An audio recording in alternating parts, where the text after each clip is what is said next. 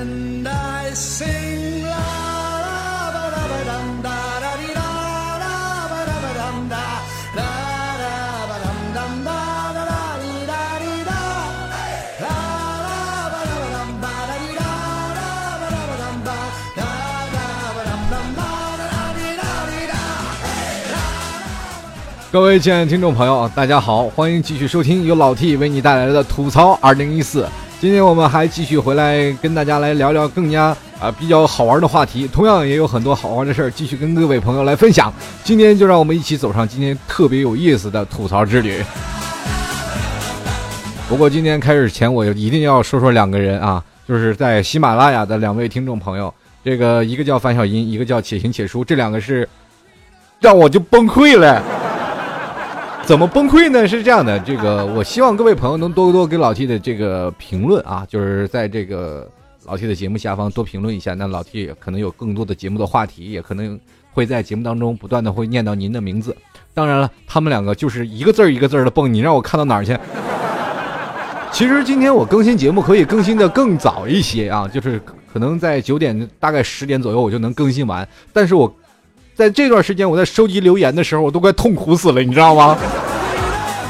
最让人崩溃的是，两个人我在那翻着翻着，突然发现他们两个特别惊奇的一个举动，什么举动呢？两个人在我的评论在那儿斗地主呢，那个在那儿五六四五六七八顺子，那个王炸，我这。哎呀，还斗地主抢地主，你们能不能行了？我就是，好，希望各位能够理性的看待事情啊，就是多评论呢，就是希望你们能够多发挥发表一下你们的宝贵意见啊，不要光听呢不留言啊，多留言一下，但是不是水军去刷啊，我刷的我太痛苦了，呃，各位放过我吧。在这里跟各位朋友啊说一下，理性的啊理性的刷，要不然我每次的节目的时间，我就光翻这些留言就快痛苦死了。呃，希望各位朋友都有时间多在这个评论区呢跟老 T 来留言，说说您的事儿，或者是在老 T 的微信公众平台也说说呃关于您的一些见解，或者是您的一些有趣的事儿，都可以跟老 T 来节目当中说一说。那么老 T 有一个板块是专门去说你们这个留言的时间，那么。当我觉得有一个留言特别好，我就会把它拿出来当今天的主题来说。希望各位朋友啊都能跟老 T 来多多实时交流。喜马拉雅的朋友，希望在这里啊多多的评论啊，在喜马拉雅的下方的评论就输入您的留言就可以。还有一些听众朋友呢，他们可能就是在苹果 iTunes 啊，或者是啊还有那个 Podcast 上，他没有办法去留言，那么你们就可以加入到老 T 的微信公众平台幺六七九幺八幺四零五，在这里。跟老 T 来进行留言就可以了，幺六七九幺八幺四零五是老 T 的微信公众平台，在这里留言，老 T 也能收到。好的，那今天我们来看一看啊，今天也是挑选了一个人的话题，特别有意思。这个有个叫做“幸福”，我们就都差一点的朋友啊，跟我来发在微信公众平台跟我这样说的啊，他说：“能谈谈现在中国学医的这群苦逼吗？从上大学的时候。”起本科啊，就要比其他的专业多读一年，嘴里的饭呢还没有咽下，又要去实验室。哎，你不吐？好不容易从学校里出来，能为家里减轻点负担，成为一名医务工作者了。每天面对病人和患者家属那种不相信毒辣的眼光时，除了默默的忍受和后悔，你只能把所有的工作啊，工作上的不快带给自己的家人。你不能带着任何情绪去面对啊病人。不然下一个被砍的人就是你。你们这个风口浪尖的职业。小的时候我很有意思，小的时候老老师那个什么，说你长大以后想做什么？我要当医生。为什么？不花钱还能收红包呢。现在医患关系确实不好啊。我们继续来听他怎么说。他说这个是这样啊，这个即使他们的家属对你心里是百般折磨。你说话小点声啊，对病人客气点，他们听不见了啊。说你这服务质量不行，大点声呢，说你态度不好。人无完人，医务工作者呢也是啊。如果有一天真的没有医生了，是不是大家都会啊高兴了？老替你帮我们学医的吐吐槽吧。这我哪能吐槽？我这天天骂医医务。啊，开句玩笑，开句玩笑啊，就是因为这个行业在于我们患者和这个医生之间啊。本身就产生一个对立面，那么这样呢，我们今天也就是来聊聊吧，这个站在我们这个角度来看看他们学医的是什么情况，好吧？其实我不我不愿意从客观角度去讲啊，这个病人应该怎么样，大夫应该怎么样。我没有当过大夫，所以说我不知道大夫的思想是什么，对吧？那我只能按照我平常人的关系我去讲啊，这个大夫他们是医患的关系是什么样的？那么从我们有的城市啊和别的城市医院医患关系不一样，那么有的是什么呢？医院和医院的。就是一个城市的啊，这一个医院和另一个医院的医患关系又不一样。那么在比比如说现在有的大的城市啊，这医院里很牛逼，出了几个很牛逼的大夫。那么这个时候呢，比如说权威，哎呀妈呀，那那大夫谁敢动他一个好吗？闹死他你信吗？所以说啊，在这个某个地方啊，比如说现在的医护人员，我们现在去讲，嗯，曾经我们在上学的时候，老师问问我为什么长大了要做医生，我们其实有一个想法，就是说自己有病了可以去，是吧？可以去医治。那么很多人说了呢，有啥也别有病啊，没啥也别没精神，这是从小到大的一句理念。那么当然了，很多人说现在的医患的关系为什么会变得这么差呢？也有的人说了，现在医院嘛。你好的医院很多人都排队，那么是吧？坏的医院他也要排队。现在人中国人口特别多，你有没有发现现在中国老年化的这个趋势逐渐的严重？所以说在医院里，老人看病也比较多，是吧？你一些突发的状况也多。有的时候幺二零那个那个什么幺二零的那个救护车，在座的诸位，你们有没有想到，曾经在某个城市说打幺幺二零的这个救护车，其实是很困难的一件事情。因为你会发现打幺二零其实是啊，最早以前物价还是比较昂贵，那段时间幺幺零啊，这个幺二零，现在这个幺二零都归幺幺零管了嘛，直接给幺幺零打，幺二零就去了。现在打这个幺二零呢，就跟打出租车一样。为什么呢？不用等灯啊。不过特有意思啊，就小时候可能还有一种关系，就是去医院特别有意思，就是小护士特别漂亮。但是哪儿护士最漂亮呢？就是学骨科的护士特别漂亮。有我一个朋友啊，这个以前的工作的同事，他就找了一个护士啊，找了个护士当老婆。那么我就问他，我说哪哪个大夫最漂亮？他说那个学骨科的最漂亮。我说好家伙，这家里要吵架还卸胳膊卸腿。但是 稍微有点说的偏了点，我们回归正题啊，就是说现在的医患关系。说起来啊，谁都有一个生病这个生病的时候。那么现在有一件事是特别让你痛苦的，就是你为什么觉得现在的医患关系特别差呢？就是现在因为高额的物价，还有高额的药费，很多的时候我们还看到很多医院爆出了一些丑闻啊，比如说医院的收的一些药物啊，就是最早以前吧，这个不是造谣啊，这是很早以前就有有一个曝光的啊，电视台也曝光过，就是医院里啊。大夫开什么药啊？是花了多少钱？他们都有提成的。你说缺不缺德？这家伙，好家伙！你在座的诸位，你们有没有上最早以前感冒啊？嗯，可能是十年前吧。十年前感冒大概十五块钱一瓶盐水就挂完了。我记得我曾经啊，在小的时候，我小的时候啊，生过一次大病。那那段时间去医院啊，本来挺比较是轻微的，最后住了医院呢，就变成重度的了。后来我的。父母不乐意了，说怎么回事？你本来是很轻度的啊，大概一个星期就出院了，你这让我们一住住一个月呀！当时我父母就不乐意了。我记得那段时间有小孩啊，我那还小，输液，给我输液的那些那个护士啊，还全都是什么实习护士啊。出了一个比较大的一个护士长啊，过来给我扎针了以后，我是觉得比较乖的，因为我惹不起。你知道小孩也害怕吧？你们，那我就特爱逗那那从小我就特不正经啊，就是都爱特别逗那些新来的护士，小不正经啊，所以说也就养成现在我这副德行 啊。大家要有所体谅啊，这这个东西这是没没有办法的一件事。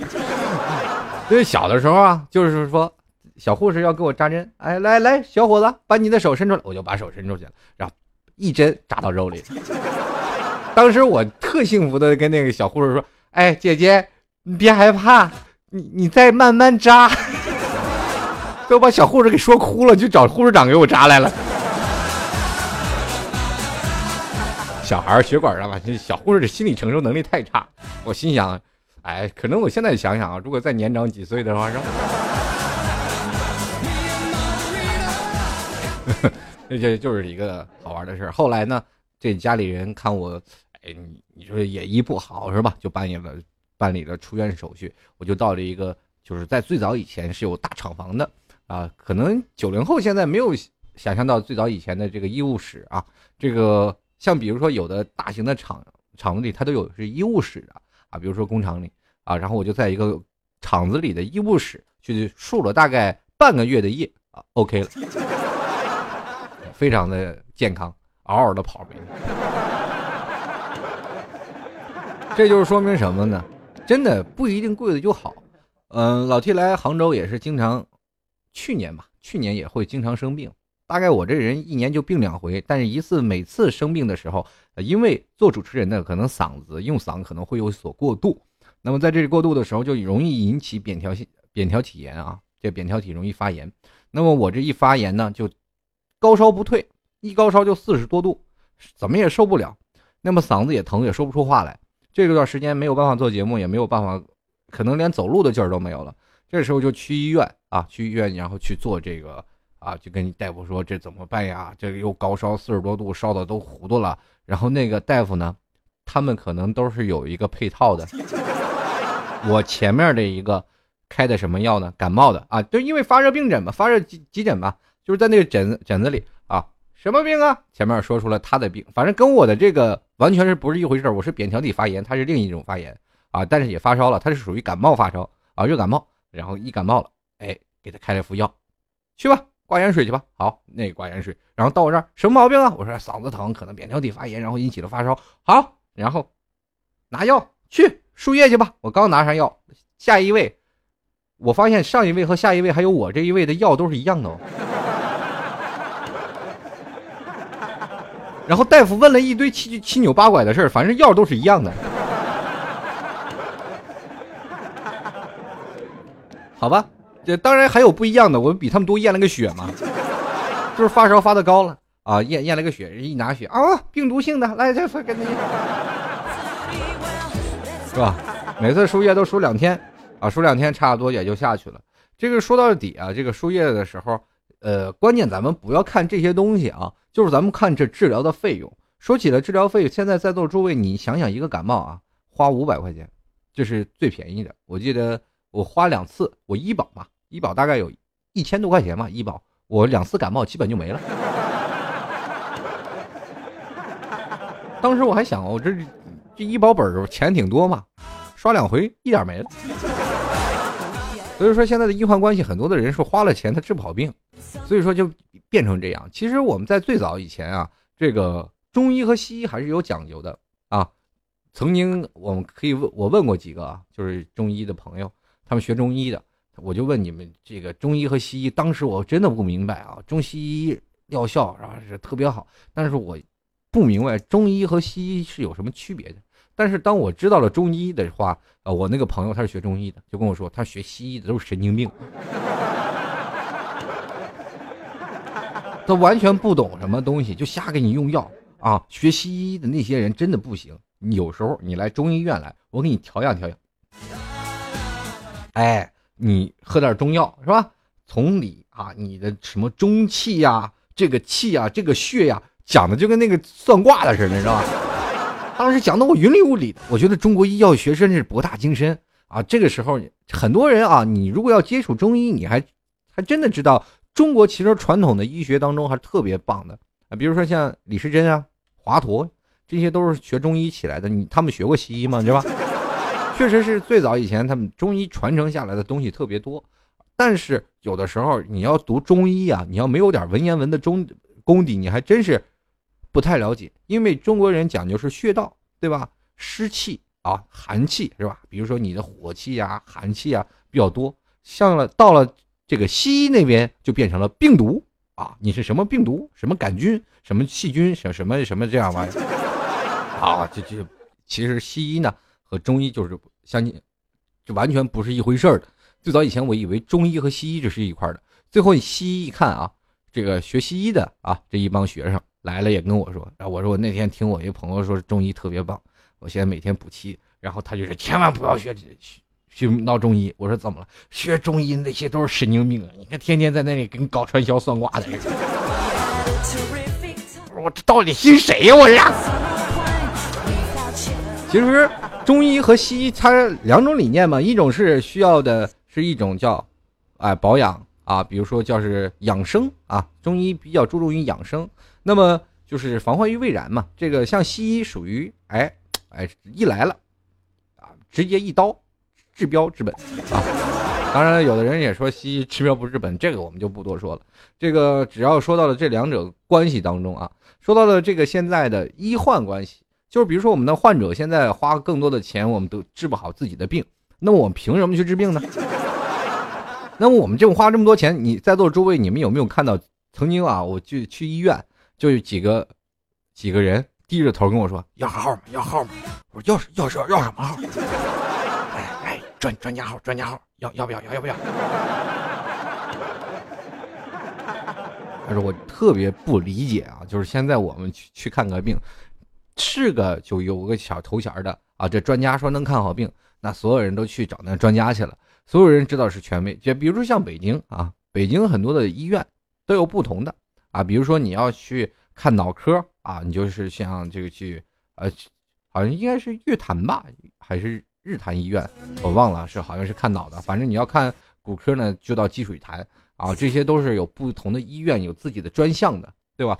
但是我们去想想，现在作作为现在的。年轻人来说，我们现在至少我们不知道有多久我们才去一趟医院吧。现在年轻人应该身身体很健康，但是我们身边的老人慢慢的越来越老了。比如说像八零后，现在随着你们不断的在社会当中的，是吧？不断的成长，我们随着岁月光阴不断的摧残着我们，我们一个个也都都开始从一个小树苗变成参天大树了。那么身边的你曾经养护你的那些大树呢，可能也就是吧，也就枯黄了。这个时候，他们可能很容易生病。那么生病的时候就要去医院。你作为一个儿子，你就应该去养护到这些东西了。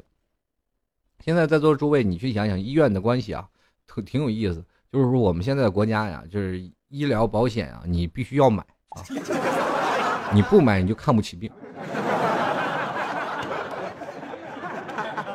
这是实话啊！如果你要真的不买什么大病保险啊，就是什么这种保险你不买，每月不多花那点钱，你到最后了，你真的得了大病了，现在年轻人谁担谁都不担负担不起。当然我说的是绝大部分啊，当然那些富二代除外啊，那些有钱的富一代也除外啊。就像我们这些穷苦屌丝，那么每个月赚上万把块钱，可能真的一到一场病啊，你一毛钱都不剩，那可能你还得要借背负一身的债。现在年轻人的压力特别大，啊，所以说你到了医院，如果真的治不好，我花了那么多钱，把我所有的信息都花花掉了，然后你还治不好我老爸老妈，或者是你这个时候你说患者他心里能好吗？你着急花那么多钱，你再给医死了，你说我们做医生？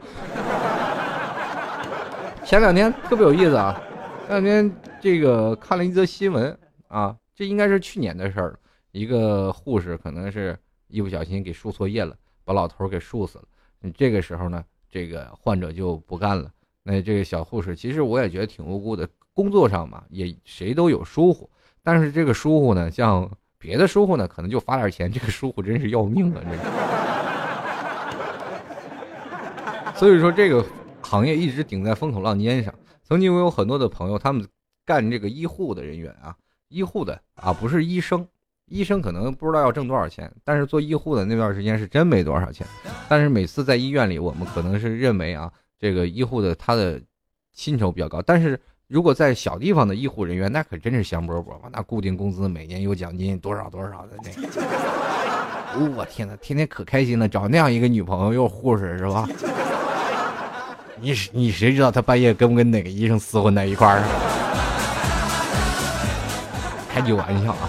这当然这只是一片面啊。作为我们现在来说啊，我们现在的普通的穷苦老百姓，我们对于医院的来说的关系，可能我们就只知道最不愿意去的地方，人生最不愿意去的地方就是医院。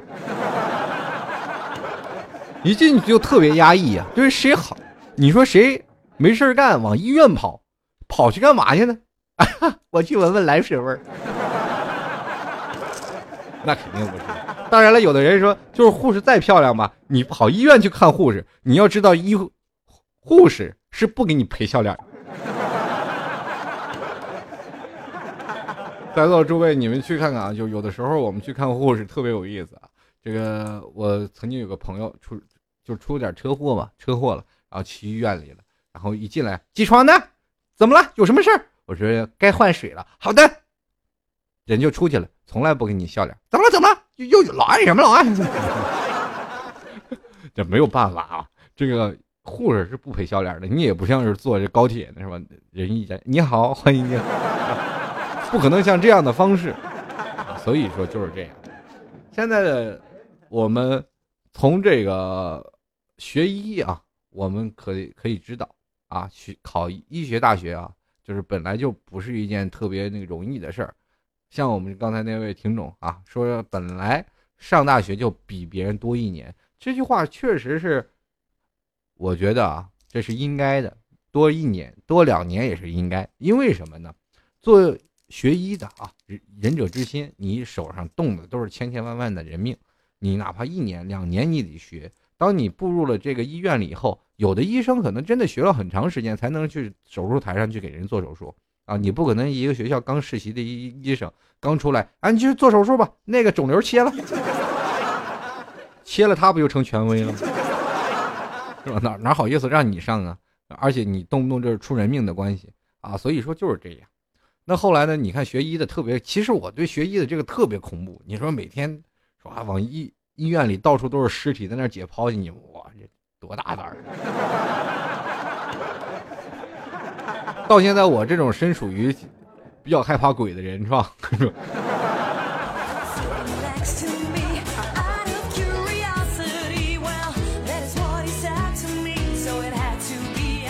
所以说，当医生们，他们可能有他们的难处啊。每个医生都是想，我们其实挣那么点工资，但是我们还要背负很多的风险啊。有的时候呢，我们每天要抢救病人，等等等等一系列的。其实作为医生，他们也是每天很忙的。呃，很多的职业，你去看看，我比如说排队，每天啊，不断的跟走马灯一样，来一个病人，来一个病人，他每天要接待很多的病人。当然了，他不可能每一个对你就充斥着笑脸，他们很累啊，确实是这样的。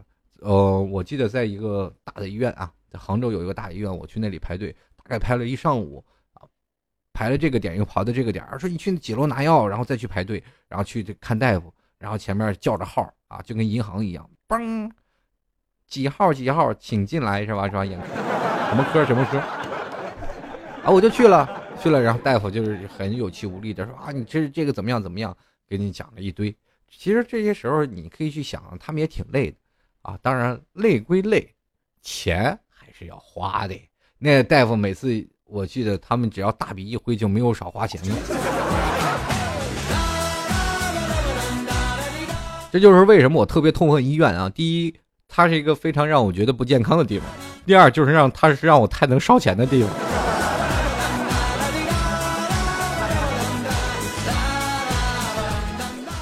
反正不管医患关系怎么样，我觉得这些话题有点触碰到风口浪尖。现在每个人呢，生了病呢就该打针吃药，就应该去医院去看医生。那你花这点钱呢？我觉得首先我们不应该批评现在的医患关系，应该是国家的现有的政策啊。比如说有的像美国的这些国家的，他们对于医疗体系就非常的完善啊。比如说像你去医院看病，应该都不用花钱啊。当然这也只是风言风语啊。有的人。有的一部分小的情况，我们可能还不知道，但更多的细节不知道。我只能是这样说啊。如果要是真的到我们的医保的水平啊，特别完善的话，每个人每年去交的医保，其实可真的也不少，真的是不少。就比如说社会保险、养老保险，我们都有很多。但是医疗保障这个问题，如果有一天我们国家出台了这样的相应的政策，那么这些医院的医生呢，都成公务员了，那哦，那我们就看不上病了，是吧？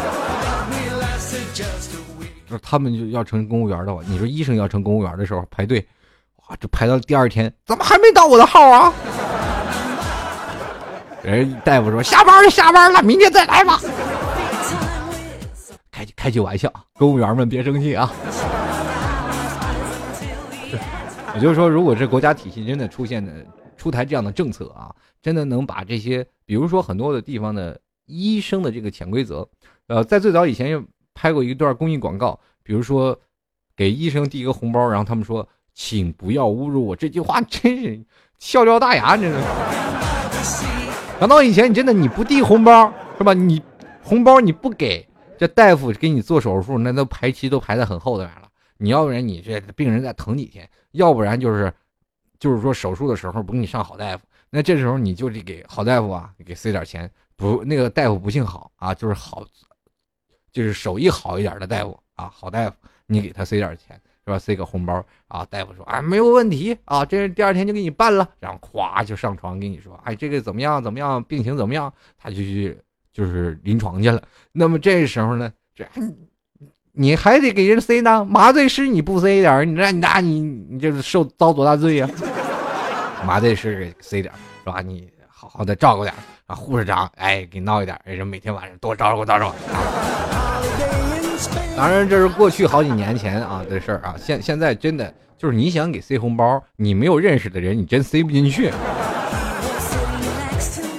啊，这些都是以前了啊，但是现在对于这些廉政啊比较。呃，抓得紧了。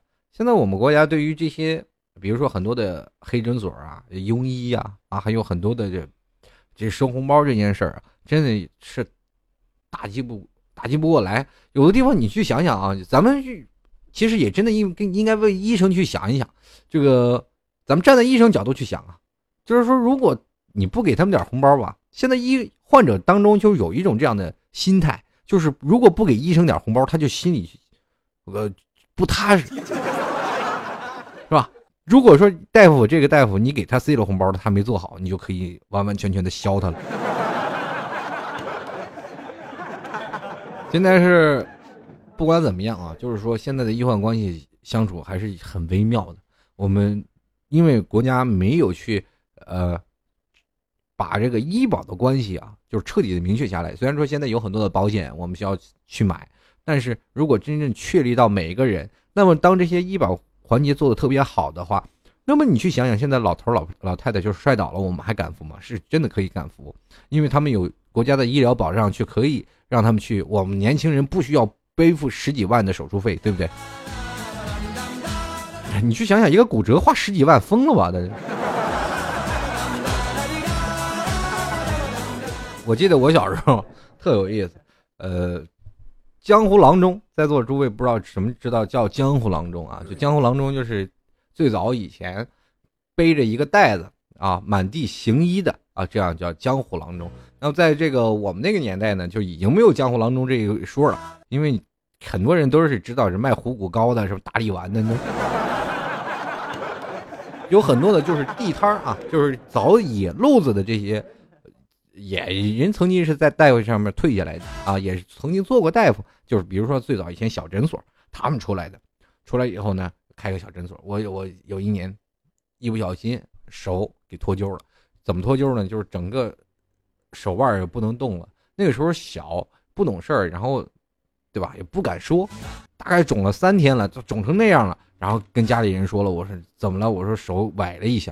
这个时候就领我去那江湖郎中那边了。江湖郎中一问，哎呀，你这错环了，这怎么办呀？这么肿不好接呀。就是你老，就是我爷爷领我去的。哎，你把他摁着啊！我我爷爷劲儿大，把我摁在椅子上。那江湖郎中抓着我的胳膊就一顿往上按呐！哇天哪，把我给疼的乌鸦喊叫啊！不过倒是给安好了啊，把我的胳膊一直给安着，很好。这个确实是让我觉得值得高兴的一件事啊！至少这个大夫给我们闹好了。对，另一点呢，就是说我们在这个前段时间老去踢球啊，就是应该是前两年踢球的时候，一不小心把手给给摔伤了，就是摔的什么呢？就骨折了。这骨折怎么办呢？啊，这一骨折了就找个大夫吧。这找大夫呢，这这大夫那天都休息了，那怎么办呢？就大夫家里去找吧。就到到大夫家里，大夫在家的时候一说。哦，骨折了，咔嚓咔嚓咔嚓给我安上了，哇，把我给疼的呀！我说疼，那待会儿去医院吧。然后当时我们就咔咔咔给大夫塞了五十块钱嘛，小医院嘛，这没办法。大夫拿了五十块钱，大夫说啊，你等一下，哇，屁颠屁颠骑着摩托车就过来了，哇，给我又又绑这个药呀，又干什么，一会儿就给我整好了。这如果要是不整的话，真的不好找啊。所以说，这生活当中的一些小事儿啊，这个怎么说呢？我还得挺感谢那大夫。你你要去想想，你要是吧，给点钱，你让那大夫怎么写，他都怎么写，怎么帮你他就怎么帮啊。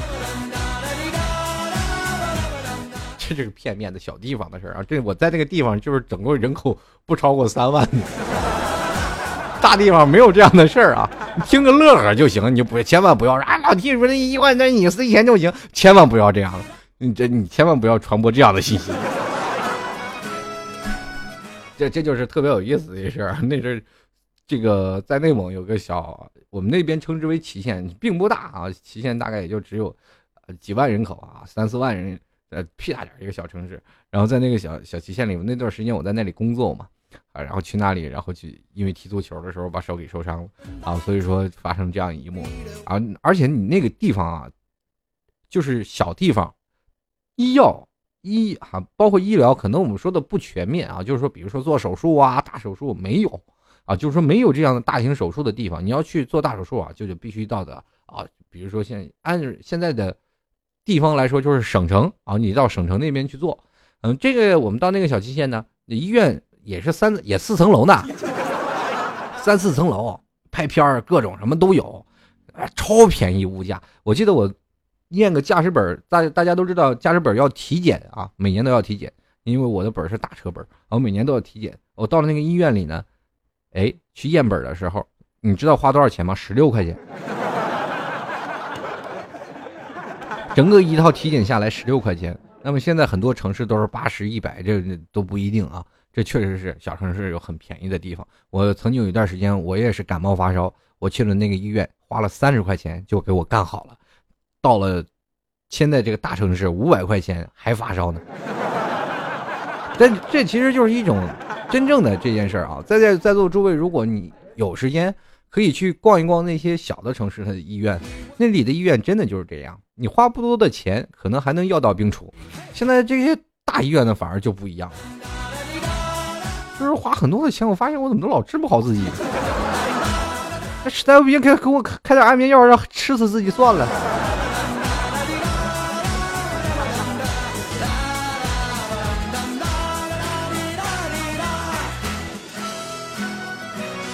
好吧，其实这医院的事儿我也不能再说啊，水太深，中真的容易引起矛盾啊。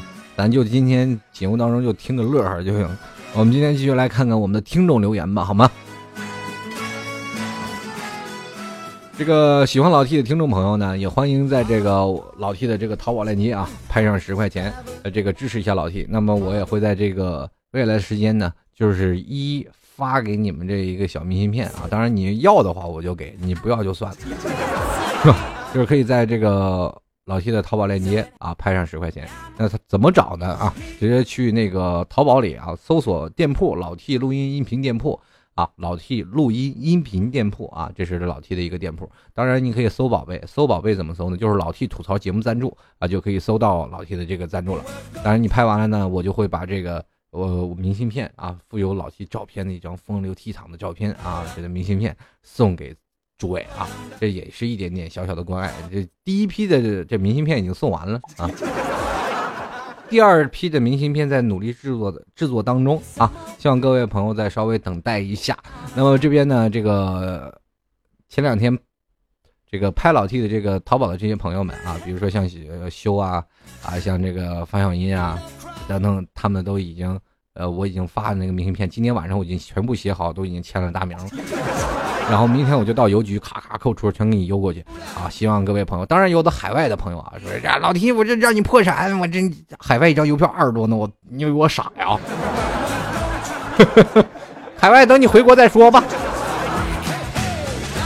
喜欢老 T 的，欢迎在淘宝链接拍上十块钱支持一下老 T 啊！这个自媒体不容易啊，也是希望你们有一个扶持啊，支持一下老 T，就是老 T 吐槽节目赞助，在淘宝链接搜一下就可以了。同样也可以加入到老 T 的微信公众平台幺六七九幺八幺四零五啊，幺六七九幺八幺四零五，老 T 在这里随时等候着各位的留言。当然了，也希望在喜马拉雅收听节目的听众朋友，如果你有想说的话，可以在评论当中去说，但是千万不要再去刷那灌水了。我觉得这个灌水太没有实质意义啊！希望在座的诸位能有一条就发一条，就是说像反小小音那些的这个你们的水军动作应该有所收敛啊！千万不要一个字儿一个字儿的，或者是拿着我的评论斗地主，好吗？点儿开开心就好啊！每天就是多说一些话。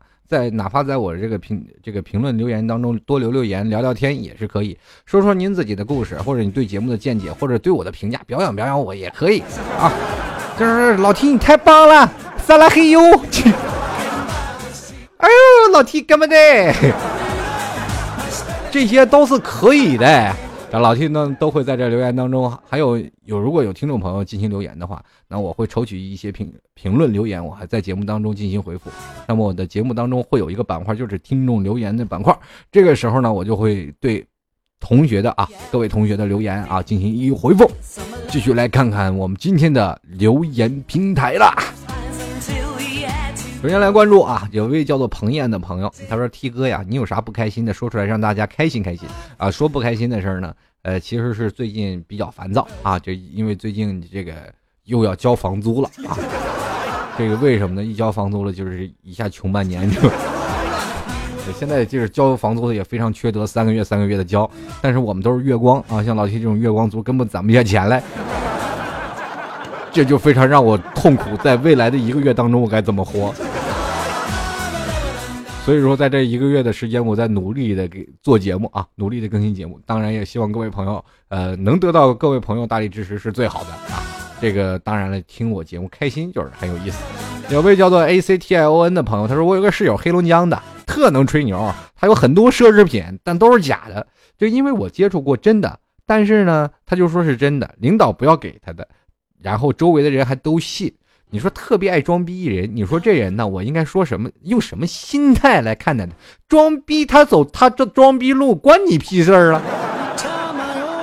还有很多人啊，这个世界上没有人都是傻子，就是很多人都很聪明，都知道他是一个什么样的人。现在很多的人走装逼的道路，就压根儿就是让别人说去。像这种人呢，你就哎这装，你就让他装。我们这件事儿，他装他的。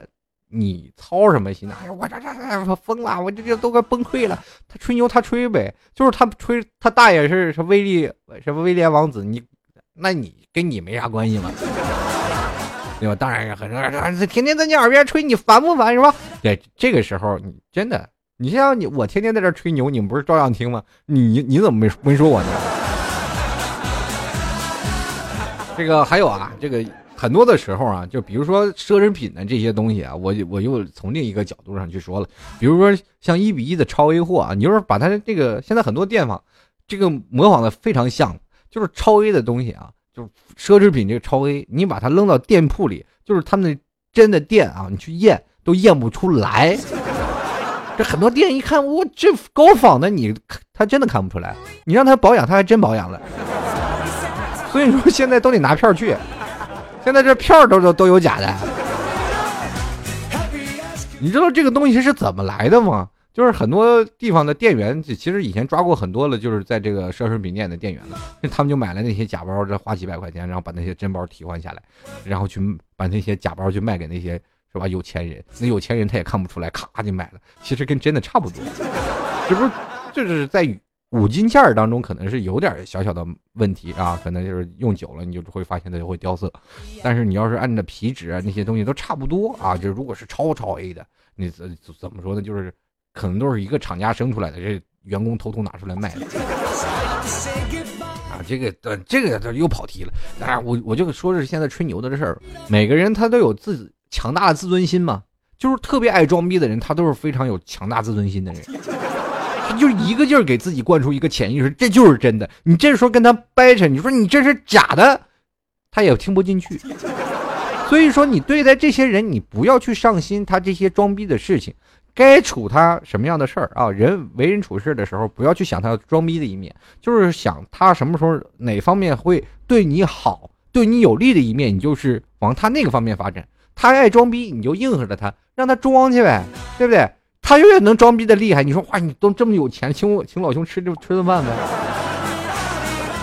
我身边就有这这一个装逼的哥们儿，哇，太能装逼了，那就是酷，装酷，身边这什么东西都是拍子，咱必须穷的都都是吃泡面也要买牌子啊。后来有一天这样拿起来包穿起来特展，在我旁边，我在他旁边走，我就感觉我特 low，你知道吗？这一米八，但人家是吧，玉树临风的，每天就吹牛逼。你现在混的不行，你看你一定要混成我这样，穿成这样，哇，我一直应付着，一直。顶着他啊，这顺着他，最后到了家饭店，我说：“哥，这这家饭店你老来吗？”哎，我这经常来，这吃领哥们吃一顿呗。哎呀，你这现在今年不行，不方便啊。没事，身边还有几个朋友一起哄，没办法，面面子拉不下来，爱装逼嘛。那我们几个都穿这么 low，就你有钱是吗？就你看，请我们吃顿饭。然后他越装逼，他要成本的。我们每天就是特别捧着他，天天请我们吃饭。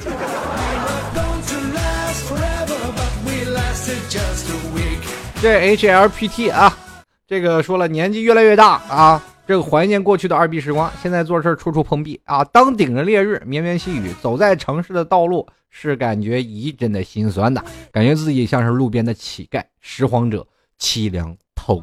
哎呀，说的真是可怜，我就是差点给你配个二胡，二胡这个拉个二泉音乐，这才能显示出你这首诗的凄凉啊。不是现在每个人都感觉特 low 啊！就在现实社会当中有什么的呀？就慢慢的不断的奋斗啊！你现在走在城市道路，你说想想在曾曾经在那个年轻的时候特别二逼、特别挥霍无度的时候，但是我们现在大了，我们随着我们身边一些责任越来越多了，你却说的你现在走在路上特别像乞丐，你不信你坐在那里，就是坐在那里，有人会给你丢钱吗？真的没人给你丢。你别说你拾荒者了，你真的你。你真的能在那个垃圾堆里捡个盒饭去吃吗？你真的不有。你要是坐在那里，真的能当乞丐，别人会给你投钱吗？你以为乞丐就是穿的脏点就行吗？你没点体力活能干得了乞丐吗？你是瞧不起自己。我告诉你，真的，你感觉自己像路边的乞丐，我告诉你，真的高看自己了。那个真是技术活啊！这个当然不是在贬低你的意思。就是因为我曾经我看的一个乞丐，就是你给他弄一块钱，那个头点的最起码得二十下，速度特别快啊！给你拜，你你知道这一晚上他一头就一直在那摇，你知道吗？我心想这家伙一天得吃多少摇头丸，在这才能要那么多钱？所以说，不管在任何的时光啊，你们。我们随着长大了，我们肩负的责任越来越多了。这些责任呢，不要去打败我们，我们应该真的站起来。这些责任我们能扛得起来啊！不要自己想的时候我们很 low 啊，有些东西我们都站不起来了，我们就要不行。你说到这里，你说凄凉透骨，你有的时候如果你要真的来到杭州，你走在西湖边上，你是不是要往里跳呢？就跟你说件实事儿啊，就是往西湖里跳的人都是不想死的人。哎。那想死的人都去跳钱塘江了，是吧？钱江钱江江大潮啊！你观潮那砰跳下去了，谁也救不了你，天王老子来都救不了。那跳西湖里全是全是游客，那水深还不到两米呢，啪一下全给你薅起来。所以说，有的时候我们当给自己一个潜意识，就是说我自己现在特别凄凉，我现在特别自己特别 low 啊！现现在我就是一个 loser，我不管怎么样，我就是没有办法站起来。这社会当中，我一直就是这样。其实你要慢慢的努力，给自己一个向上的正能量。人生我们要给自己一个潜意识，我就是能成功啊，一定能成功。你才会发现，哎，在慢慢慢慢慢慢自己这个社会当中啊，不是说我们在骗社会，是我们在骗自己的一个过程。为什么我们说要骗自己呢？你一定要说自己很行，我很行，对吧？你看人中国人民都很行，是吧？你就慢慢以后就变成中国人民银行了，知道。一定要，我说办一件事一定要成功，给自己一个潜意识，我们就骗自己。其实哪怕这件事情是不可能完成的任务，我们这一定能成功。万一有一天真成功了呢？你可能就真正起来了。人生活，我们不要去想象的说，我们不要太理想化。但是最简单的一件事，给自己鼓励。人这辈子打击自己最严重的啊，就是说打击自己最厉害的人是谁呢？是你自己。因为我们有的时候去想，如果翻过一座高山。别人说：“哎呀，翻不过去啊！”你我说：“你听你瞎话瞎白话，你都自己没爬过，你你凭什么说你爬不过去？对吧？你就是听别人，你再爬，那爬到半路上又有人说：‘哎，快别爬了，太累了，我爬一半我爬不上去了。’这个时候你发现你还有体力，你还你爬不了，并不代表我能爬呀。当你爬到一半的时候，山上一个人都没有了，马上就要到山顶了，你这时候心想，哎呀，不行了，我爬不上去了，就凭我这这真爬不上去。这时候你就真上不去了，因为你别人打击你，你可以不听，你可以说他们没有，但是你要打击你自己，你就真的一点戏就没有了。有的时候人真的，你有没有？现在很多人啊，咱们做一个动作，就是对着镜子说我爱你，就是对着镜子说我爱你，加油。有人说吗？很多人刚说出这第一句话的时候，不就有点隐隐想吐的味道。其实谁也没有对自己说爱自己这件事儿。其实爱自己这件事儿挺困难的啊。有的时候呢，我们要真正能做到爱自己，给自己加油，这才是最重要的。年轻人就应该有点比较积极向上、阳光的东西，对吗？有位新娘啊，听众朋友啊，这名字这起的真应景啊，这新娘。新娘他说了，T 哥有玩撸啊撸吗？求吐槽小学生。我告诉你，你在小学生那就是被我们吐槽上来的，还吐。啊，玩玩游戏，你人人有责呀，人人也能玩，人小学生凭什么就不能玩啊？前段时间我还看一个视频，不是小学生，小学生还小的，这个应该叫做幼儿园的学生，那家伙玩跑跑卡丁车那飞的。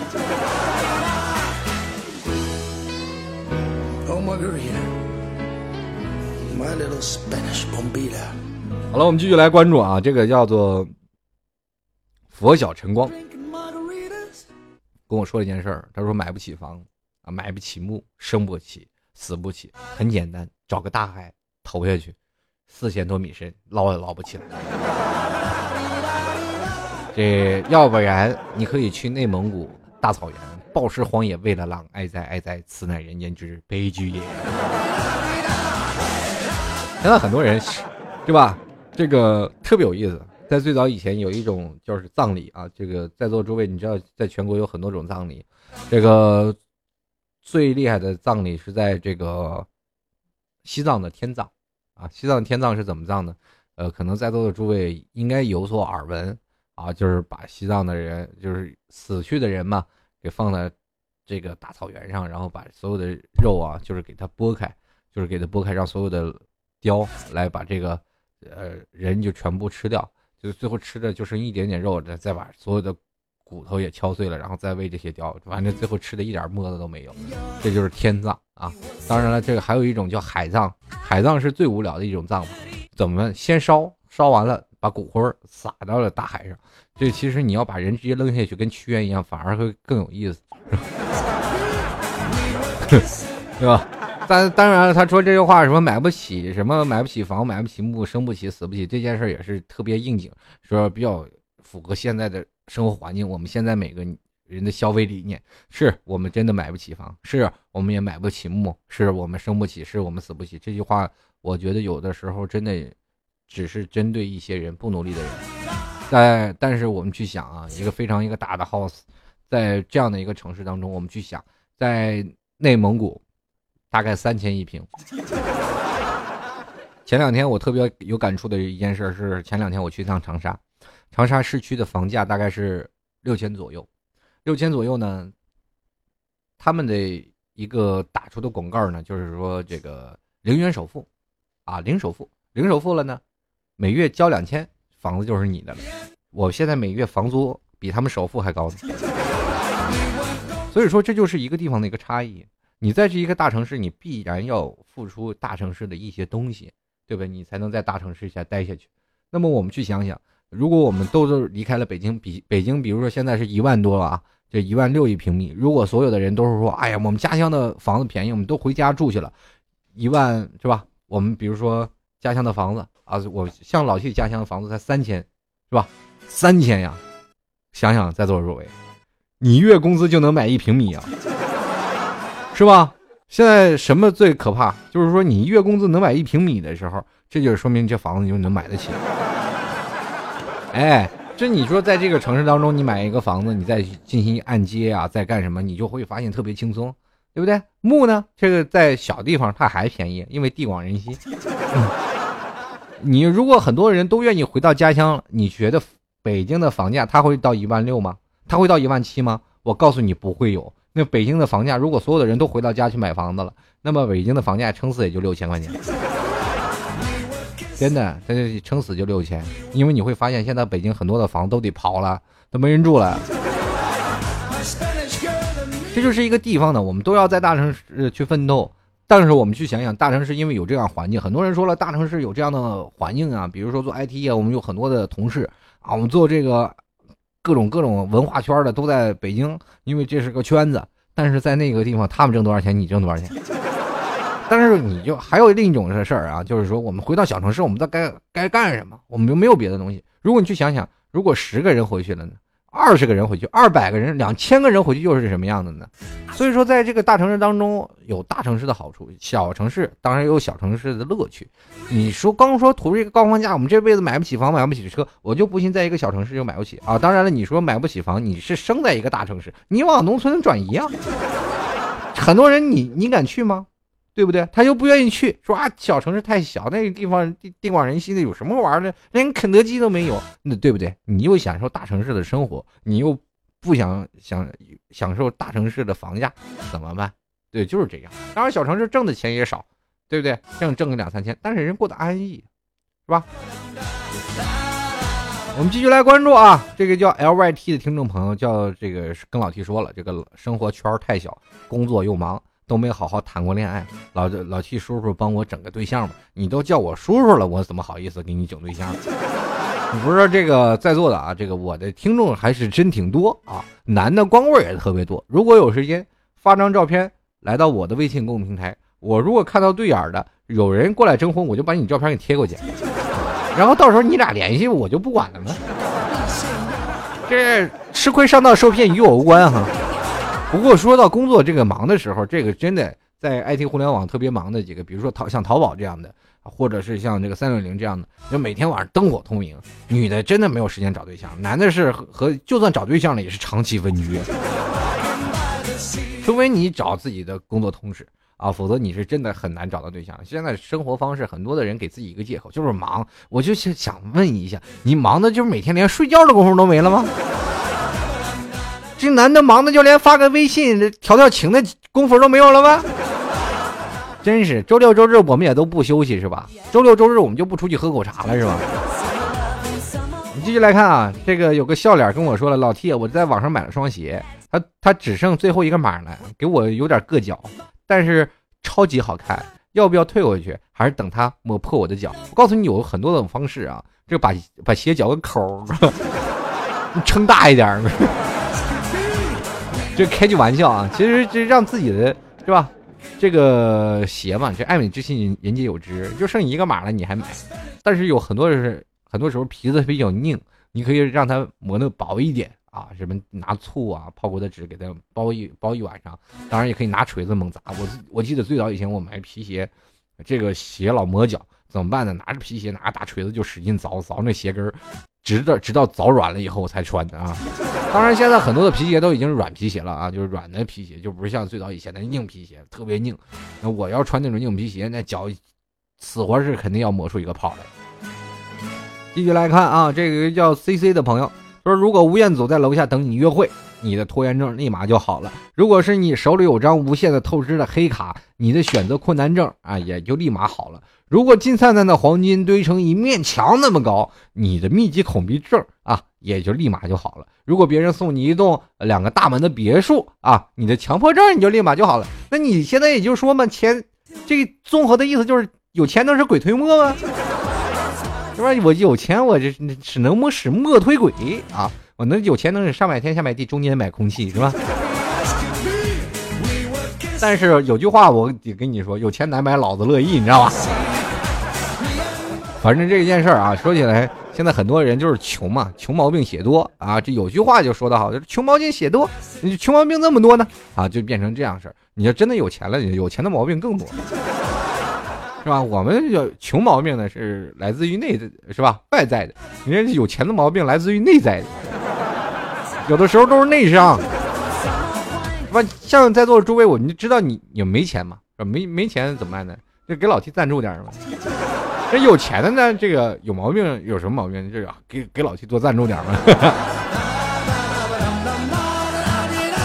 好了，还有一个啊，最后一位听众朋友的留言，他说：“唯一这这个听众叫做唯有一个啊，这是在老七的这个喜马拉雅留言的。他说了，尤其啊，快睡着的时候，室友有打呼的，有磨牙的，有放屁的，真想梦游弄死他们。这个我只能说，梦游的时候注意开门，然后把它关在外头。不过你们这个有的时候啊，这个打呼睡觉咬牙放屁的，我觉得真的你也能睡好，要扮演一种强烈的意识啊。在大学宿舍里，确实什么样的人都有。当然了，我现在很多大学生啊，比如说我或者跟别人睡觉的时候，跟别人就是说小哥们儿啊，就是我今天去你们家住，我今天喝多了也没法了。那哥们儿肯定说。别，你别去，你去了我第二天怎么上班啊？是吧？那没有办法，这打呼太严重，所以说每天就再苦再累，也要蔫儿蔫蔫悄悄的回家睡觉，是吧？反正就是这样啊。这个打呼呢，这我不方便说。这磨牙其实是一种毛病，这放屁呢，那我就不好意思说了，是吧？这这个因为生理需求，是吧？不过有的时候，唯一有一个啊。就你在说这些事儿的时候，可能你的室友另外也在想你的问题啊。这个你不过这你这么年轻啊就打呼噜，我在二十多岁的时候真的不打呼噜，那后来可能喝了酒啊，经常喝酒，然后肚子稍微有点大了，稍微有点肥胖了，是吧？稍微这个是吧？可能就是出现了这样的症状。在年轻的时候，二十五六岁的时候，二十三四的时候，真没有打呼噜这个症状，啊，这个只能说这个上了年纪病。但是年轻人一些打呼噜，这真不是一件好事儿啊。这去有的时候真去医院看一看。我现在是想去医院啊，就把这个打呼噜毛病去治好了。但是我怕呢，就是万一开刀，我这以后的主持生涯就彻底断送。所以说就一直不敢去医院去医治这个东西。如果在座诸位有什么医治的条件，也可以跟我来分享一下。那我也可以告诉在座的诸位，你们打呼噜方式也可以啊。好了，最后跟各位朋友啊，今天这个非常开心啊，这短这个一不小心，这个今天的节目又跟各位朋友说拜拜了。就是喜欢老 T 的听众朋友呢，也可以直接在这个老 T 的喜马拉雅平台上进行留言啊。这个 Podcast 和 iTunes 的听众朋友也可以加入到老 T 的微信公众平台幺六七九幺八幺四零五幺六七九幺八幺四零五。如果在座诸位喜欢老 T，想要老 T 的明信片，或者是啊喜欢老 T，想要支持老 T 的。节目的听众朋友呢，也可以多多来这个淘宝链接拍上十块钱支持一下老弟。那么如果支持多了，我马上就更新一期节目。你看我这人做事多自觉，如果你要天天有人是吧支持，我就天天更，一天三更啊，更更更更。好了，开个玩笑啊。呃，喜欢老 T 的朋友想要赞助的话啊，就可以直接在这个淘宝链接搜索“老 T 录音音频店铺”啊，搜店铺啊，搜索“老 T 录音音频店铺”。呃，搜宝贝呢也非常简单，反正这个店铺里就这一个宝贝，宝贝宝贝名称就是老 T 吐槽节目赞助啊。喜欢老 T 的话，就是可以在这里拍上十块钱。当然了，你的这个呃收货地址一定要收能够。信能够收到的地方，如果信不能收到地方，我是不会给你邮寄明信片的啊！在这里跟各位朋友特别提醒一下。那么我在这里，我最近啊，第二批的这个明信片可能稍微晚一点啊，大概嗯，我这两天就会收到这个第二批的名片，到时候我会把我的签名还有我的照片啊，都印在明信片上。啊，放在明信片上，特别帅的一个我啊，真性情的我。同样是最后也是非常感谢听众朋友对老 T 的大力支持啊，在这里跟各位朋友说声再见了啊，我们下期节目再继续跟各位朋友吐槽二零一四。好了，各位亲爱的听众朋友，我们下期再见，拜拜啦。